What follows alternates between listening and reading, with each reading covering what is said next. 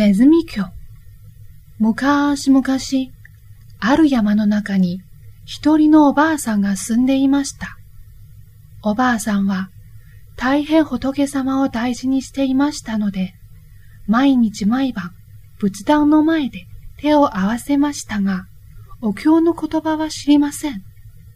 ある時、一人の坊さんがやってきて言いました。道に迷って困っています。どうか一晩止めてください。ああ、いいですとも。おばあさんは坊さんを親切にもてなしましたが、ふっと気がついて言いました。お願いです。どうか、お経の言葉を教えてください。ところが、この坊さんは怠け者でお経の言葉を知りませんでした。でも、坊さんのくせにお経を知らないとも言えないので、仕方ないし仏壇の前に座ると、何と言おうかと考えました。すると、目の前の壁の穴からネズミが一匹顔を出しました。そこで坊さんは、ネズミが一匹顔を出した、とお経の説をつけて言いました。すると、今度は二匹のネズミが穴から顔を出したので、今度は二匹顔を出した。と、坊さんは言いました。さて、次に何と言おうかなと考えていると、三匹のネズミが穴から顔を出して、こちらを見ています。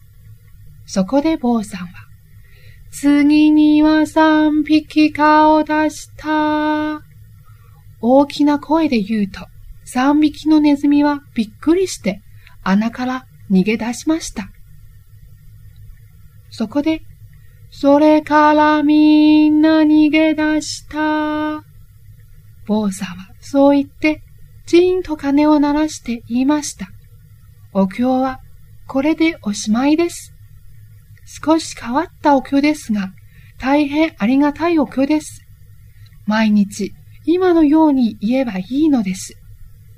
おばあさんはすっかり喜んで、それから毎朝毎晩、ネズミが一匹顔出した。今度は二匹顔出した。次には三匹顔出した。それからみんな逃げ出した。と、お経をあげました。ある晩、三人の泥棒がこっそりおばあさんの家に忍び込みました。ちょうどおばあさんが仏壇の前でお経をあげている時でした。あのばあさん、何をしてるのかな？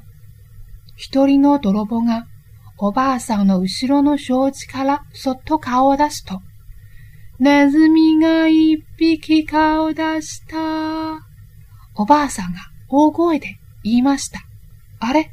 俺のことを言ってるのかな？何をブツブツ言ってるんだい？もう一人の泥棒が顔を出すと、今度は二匹顔を出した。おばあさんがまた大きな声で言いました。やっぱり俺たちのことを言ってるみたいだぞ。どれどれ？三人目の泥棒が顔を出すと、次には三匹顔出した。またおばあさんの声がしました。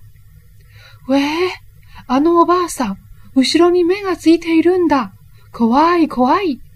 三人の泥棒がびっくりして慌てて逃げ出しました。そんなことは知らないおばあさんは、また、それからみんな逃げ出した。と大声で言うと、ジーンと鐘を鳴らして仏壇に手を合わせました。おしまい。